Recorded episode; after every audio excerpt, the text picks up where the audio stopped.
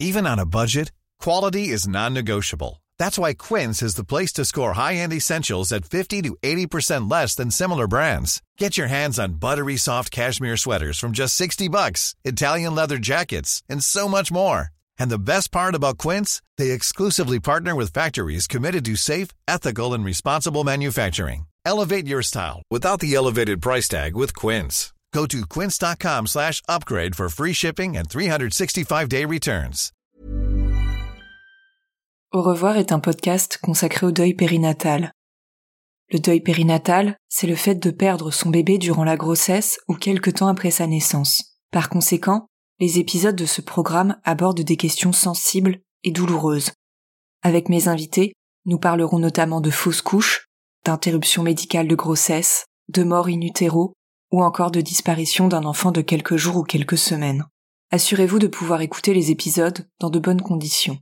Et surtout n'oubliez pas, dans le mot deuil, il y a certes le D de décès, mais il y a aussi le E d'espoir ou le I qu'on retrouve dans le mot vie. Je vous souhaite une bonne écoute. Comment accompagner au mieux les mères dans leur postpartum? Vaste question. Vaste question qui appelle de multiples réponses.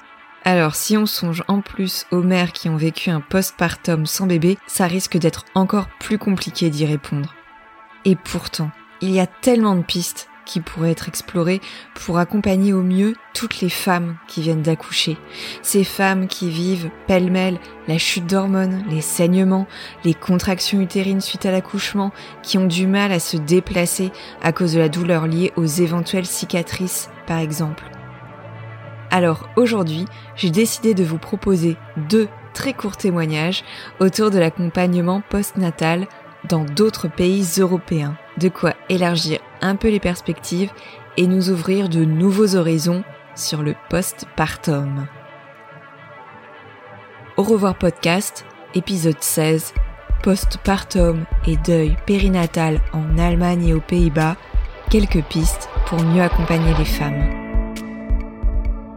Pour commencer cet épisode, il me semble important de faire un petit point sur le suivi postnatal en France. Charline est sage-femme et elle anime sur Instagram un compte dans lequel elle donne toujours de très bons conseils. Il y a quelques jours, elle a publié d'ailleurs l'info suivante. En France, je cite, peu importe la maternité dans laquelle vous avez accouché, vous pouvez bénéficier de visites à domicile de la part d'une sage-femme pour votre suivi et celui de votre bébé. Le constat de Charline est en fait le suivant. Si elle a posté ce texte, c'est parce qu'elle se rend compte que beaucoup de femmes ne sont pas au courant qu'elles ont ce droit, cette possibilité, et que beaucoup se contentent, faute d'informations, de la visite obligatoire six semaines après l'accouchement. Mais on sait que six semaines, c'est long, très long. Je me suis donc permise de demander à Charline si ces visites étaient aussi possibles pour les femmes qui ont accouché mais qui vivent aussi un deuil périnatal, puisque la sage-femme est censée venir aussi pour pratiquer des soins sur l'enfant. Eh bien oui, c'est tout à fait possible. Si votre bébé est décédé et que vous êtes rentré chez vous, une sage-femme peut se déplacer pour venir vous voir. Vous en avez tout à fait la possibilité et ces visites vous seront remboursées. Autre cas de figure, si votre bébé est en réanimation néonatale et que vous souhaitez qu'une sage-femme vienne chez vous, c'est encore possible. Et si vous vous heurtez à une personne qui vous dit que non, elle ne fera pas le déplacement car il n'y a pas de bébé à la maison et qu'elle ne vient pas seulement pour voir la mère, eh bien, changez de sage-femme. J'ai tout de même nuancé ça en vous précisant que, en fonction des régions, des disponibilités, de la distance avec votre domicile, on pourra aussi vous proposer de venir pour un rendez-vous au cabinet de la sage-femme. Mais si vous avez l'impression que la personne n'est pas sensibilisée au deuil périnatal, si vous avez peur de ne pas vous sentir en confiance avec elle, n'y allez pas. L'essentiel, si vous souhaitez un suivi, c'est d'être en présence d'une personne qui saura vous écouter et prendre en compte la situation singulière de votre postpartum sans bébé. Julie était mon invitée de l'épisode 15 et elle vit en Espagne. Suite à son IMG à 8 mois de grossesse, elle a eu du mal à se réapproprier son corps et s'est retrouvée face à des soignants et soignantes visiblement peu à l'aise avec le deuil périnatal. Je vous laisse écouter un extrait de l'épisode qui est consacré à son postpartum sans bébé. quand tu vis le postpartum de ta compagne, tu sais à quoi t'attendre dans les grandes lignes. Il n'y a pas eu de surprise. Je savais à quoi m'attendre. Euh, bah après euh, la déchirure, le temps que ça prend pour s'en remettre après l'accouchement. On a eu des accouchements très différents parce que le sien était beaucoup plus euh, difficile. Mais c'est vrai que j'ai pas eu de surprise du tout. Moi, j'avais déjà acheté plein de culottes filées, j'étais hyper prête, j'avais mon stock de, de compresses euh, post-partum. Euh, j'étais voilà, ça, ça, me dérangeait pas. Enfin, il n'y a pas eu de surprise. C'est juste euh, que c'est pas la même chose de le vivre avec un bébé ou sans bébé, mais mais ouais, non, c'est juste le vide en fait, ce vide qu'il faut arriver à gérer. Et c'est ça qui est c'est ça qui est hyper compliqué. Au début, sincèrement, c'était vraiment de la survie en fait. Hein. Quand tu vis une expérience aussi traumatisante, enfin moi, mon but c'était juste de survivre à l'heure et puis quelques jours plus tard, c'était de survivre à la journée. Et si j'arrivais à survivre à la journée, mon but c'était de survivre à la semaine. Enfin, et ça, ça a duré longtemps quand même.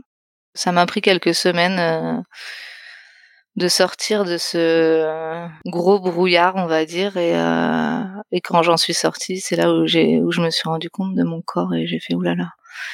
Ça, c'est va falloir que faire quelque chose et il va falloir euh, se, se le réapproprier. C'est juste que c'était pas mon corps. Enfin, je le reconnaissais pas et t'as as, l'impression que c'est pas toi. Si tu veux un suivi, euh, j'imagine que tu peux appeler ta sage-femme, euh, voilà, prendre rendez-vous. Mais le truc de base, en fait, c'est au bout des six, des six semaines, faire un contrôle pour vérifier que l'utérus est bien revenu à sa place et que les saignements ont stoppé, etc. Moi, au bout de six semaines, euh, j'ai pris rendez-vous chez ma sage-femme parce qu'en plus, je saignais encore. Donc, euh, et puis voilà. Et là, elle m'a demandé comment allait mon bébé.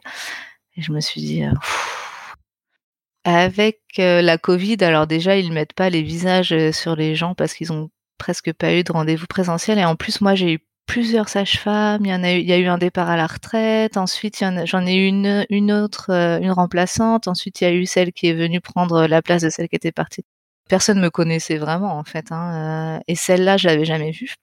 Mais bon, euh, ça, ça m'avait quand même choqué parce que euh, dans le Pays Basque, notre notre histoire clinique apparaît. Enfin, s'ils cliquent sur notre nom sur leur ordinateur, ils peuvent voir. Et moi, le dernier truc qui m'est arrivé, c'est ça. Hein, Donc c'était quand même très facile pour elle de jeter juste un petit coup d'œil. et voilà, et j'étais sûre que ça allait. Enfin, je, m'attendais à, à une gaffe euh, parce que tu t'attends toujours à tu t'habitues aux gaffes, on va dire. Euh, du coup, tu sais toujours que ça va être compliqué, tous les rendez-vous, tout, tout. Mais à ce point-là, quand même, c'était. Du coup, je lui ai dit, bah, il est toujours mort, euh, le bébé. Ouais, j'ai été un peu dure à ce moment-là. L'a un peu.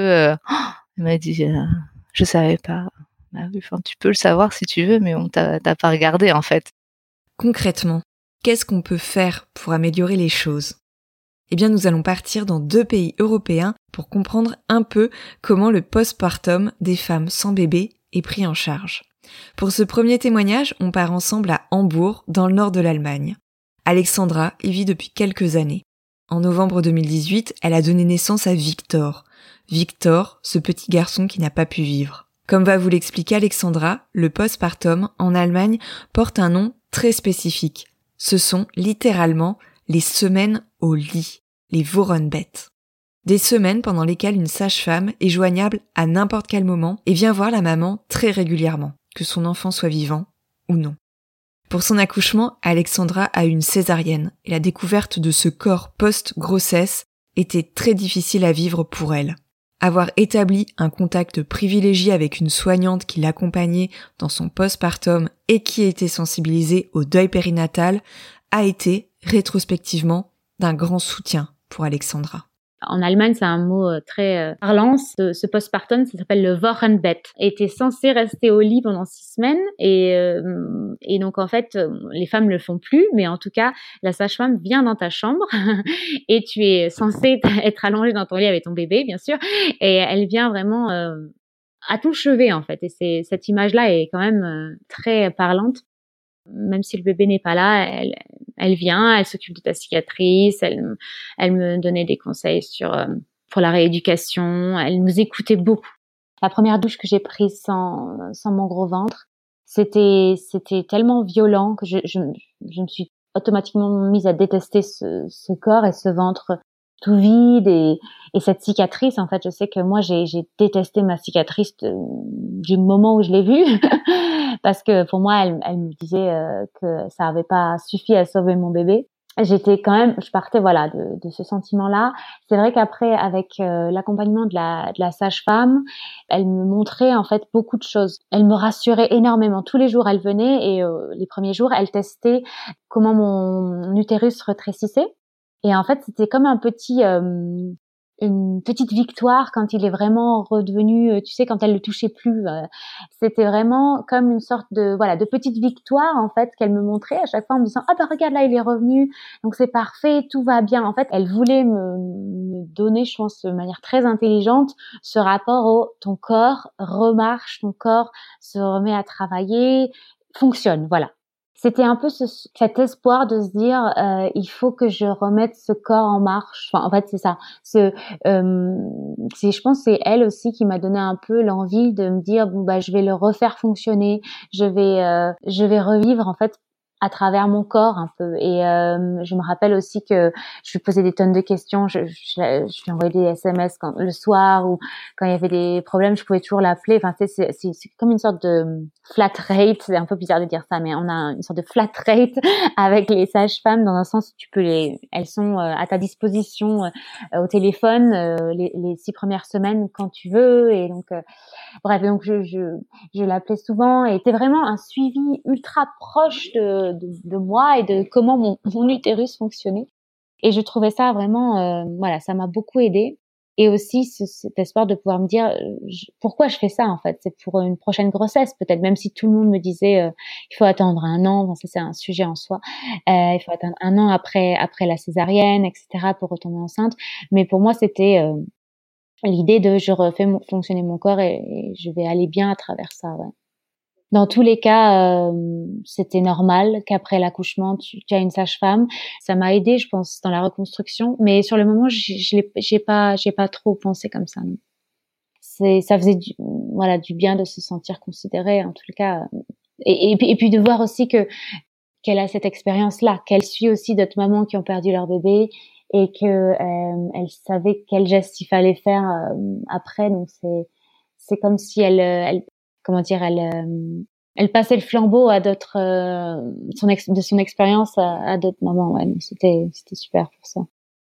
Pour le second témoignage, vous allez venir avec moi aux Pays-Bas direction Amsterdam. Delphine et Kramzor, excuse-moi pour l'accent Delphine, une profession qui n'existe pas en France.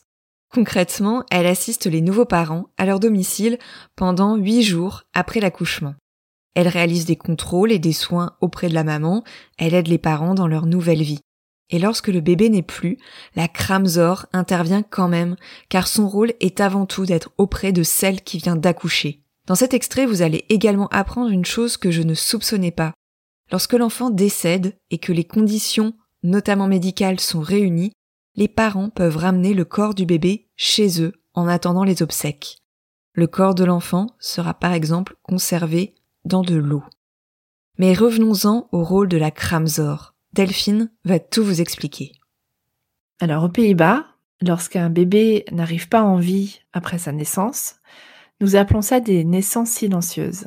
Je trouve ça un très très joli terme, puisqu'effectivement, imaginez que hum, ce bébé naît et qu'il n'y a pas de bruit. Et le silence est parfois euh, à ce moment-là très pesant lorsqu'une euh, femme accouche d'un bébé qui n'est pas en vie, ce qui va se passer, c'est qu'elle va avoir euh, les tranchées, elle peut avoir, euh, alors évidemment la montée de lait et également des saignements qui vont en fait s'ajouter à, à la récupération d'un accouchement si c'est un accouchement par voie basse. Parfois c'est par césarienne et dans ce cas-là il faut il faut récupérer d'une césarienne.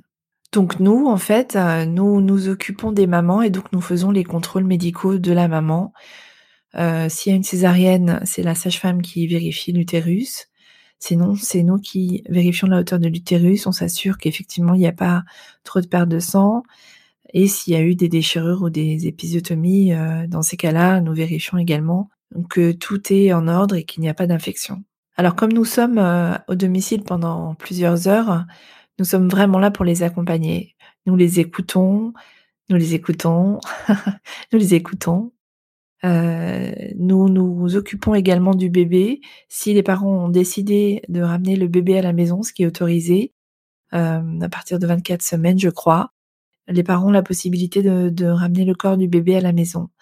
Dans ce cas-là, nous, notre rôle, c'est de faire en sorte que les parents puissent garder des souvenirs. Donc en fait, pendant cette semaine très particulière, nous allons travailler à fabriquer des souvenirs. Nous allons également euh, proposer d'acheter un, cahier ou un livre pour pouvoir laisser des mots, pour laisser la famille écrire des, messages, pour noter des impressions, pour euh, faire une sorte de journal en fait de cette semaine-là. Nous proposons également euh, aux parents de faire des photos du bébé s'ils le souhaitent. Nous le recommandons vraiment parce que en fait, sur le moment, sur le coup de l'émotion, les parents peuvent ne plus du tout savoir quoi faire et le regretter après. Euh, si c'est nécessaire, euh, nous pouvons également participer à l'organisation des, funérailles parce que encore une fois, les parents sont souvent complètement désorientés et n'ont plus trop euh, la possibilité de réfléchir. En fait, c'est pas qu'ils peuvent pas réfléchir, c'est qu'ils sont submergés et donc voilà, on a la possibilité de les accompagner dans dans ces obligations-là en fait, gérer un petit peu l'administratif avec eux.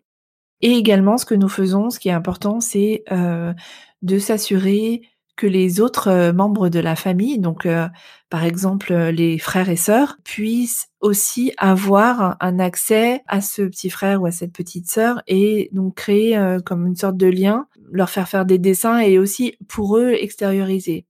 C'est aussi également important de, demander aux grands-parents de, participer parce que pour les grands-parents, la douleur est très très très forte aussi. Hein.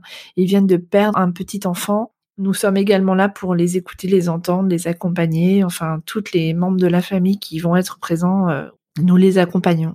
Donc moi, je n'ai encore euh, jamais travaillé dans une famille qui avait perdu un bébé, mais j'ai trouvé ça très important pour moi d'être euh, d'être bien formée à cette à, ça en fait. Donc aux Pays-Bas, lorsque nous avons une formation de Kramzor, nous avons une, une partie de la formation qui est dédiée à ça pendant euh, le courant de notre vie de Kramzor, régulièrement, nous devons faire des formations pour être à jour en fait euh, des protocoles, des situations euh, de notre métier. Et j'ai décidé récemment de justement de, de faire un petit un focus sur sur ça, sur sur une, la formation de, du deuil périnatal et donc, euh, j'ai appris notamment que nous avons la possibilité de donner des bains aux bébés, euh, de les habiller, enfin toujours en fonction de, avec un accord de la sage-femme et ou euh, du pédiatre, et toujours en fonction évidemment de la possibilité du corps, hein, puisque ça, ça dépend dans quel, voilà, comment est le, est le corps du bébé. on peut également prendre une petite mèche de cheveux pour les parents, pour le garder. Euh, ce qui est très important aussi, c'est de nommer le bébé. Donc, par exemple, euh, disons qu'il s'appelle Ernest, hein, ce bébé, nous allons parler d'Ernest. Nous allons dire, euh, est-ce que nous allons faire le bain d'Ernest? Quels sont les vêtements que tu souhaites donner pour Ernest? Donc voilà, moi j'ai trouvé ça très important de, pouvoir faire cette formation pour, si un jour ça m'arrive, être savoir faire et savoir savoir être savoir être la bonne Kramzer pour mes pour mes mamans, pour mes clientes. Et effectivement, moi, en tant que, que, que mère, j'ai moi-même trois enfants, en tant que femme et surtout en tant que professionnelle euh, de la santé, je trouve que c'est très important de pouvoir accompagner les femmes dans leur postpartum. Donc évidemment euh, quand elles ont un bébé, mais quand le bébé n'est pas là, c'est également très important de les accompagner pour ce que je disais tout à l'heure. Elles sont devenues mères, euh, leur bébé est né, mais leur bébé n'est plus là. Donc nous, nous nous devons de nous occuper d'elles comme des mères. À travers ces deux exemples, on voit bien qu'il y a une chose qui est sûre. Que ça soit en Allemagne ou aux Pays-Bas, la volonté est réelle d'accompagner les femmes, toutes les femmes, dans leur postpartum au pluriel. Parce qu'on dit souvent qu'il n'y a pas deux accouchements qui se ressemblent, il ne faut pas oublier qu'il n'y a pas qu'une manière d'être mère. Et toutes les femmes qui ont accouché ont le droit d'être suivies correctement. Je tiens à remercier Alexandra pour son témoignage. Alexandra sera mon invitée dans quelques mois pour parler de deuil périnatal, d'ombre et de lumière. Merci également à Delphine Kramzor à Amsterdam. vous pourrez retrouver Delphine sur son compte Instagram. Je vous mettrai toutes les références dans la description de l'épisode. J'ai également mentionné le compte Instagram de Charline. N'hésitez pas à y faire un tour, c'est une vraie mine d'informations concernant le corps des femmes. Pour découvrir toutes les ressources qu'elle vous propose, rendez-vous sur son compte charline.sagefemme. Si vous souhaitez en savoir plus sur le parcours de Julie que vous avez entendu au tout début, vous pouvez écouter son histoire dans l'épisode 15 de Revoir Podcast intitulé Julie, mon postpartum sans bébé. Si vous avez à cœur de soutenir mon podcast et de lui offrir une plus grande visibilité, n'hésitez pas à mettre un petit commentaire et à lui attribuer 5 étoiles sur Apple Podcast. Je vous remercie pour votre écoute et je vous dis à très bientôt.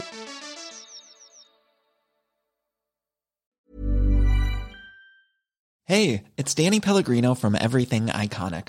Ready to upgrade your style game without blowing your budget? Check out Quince. They've got all the good stuff shirts and polos, activewear, and fine leather goods, all at 50 to 80% less than other high end brands.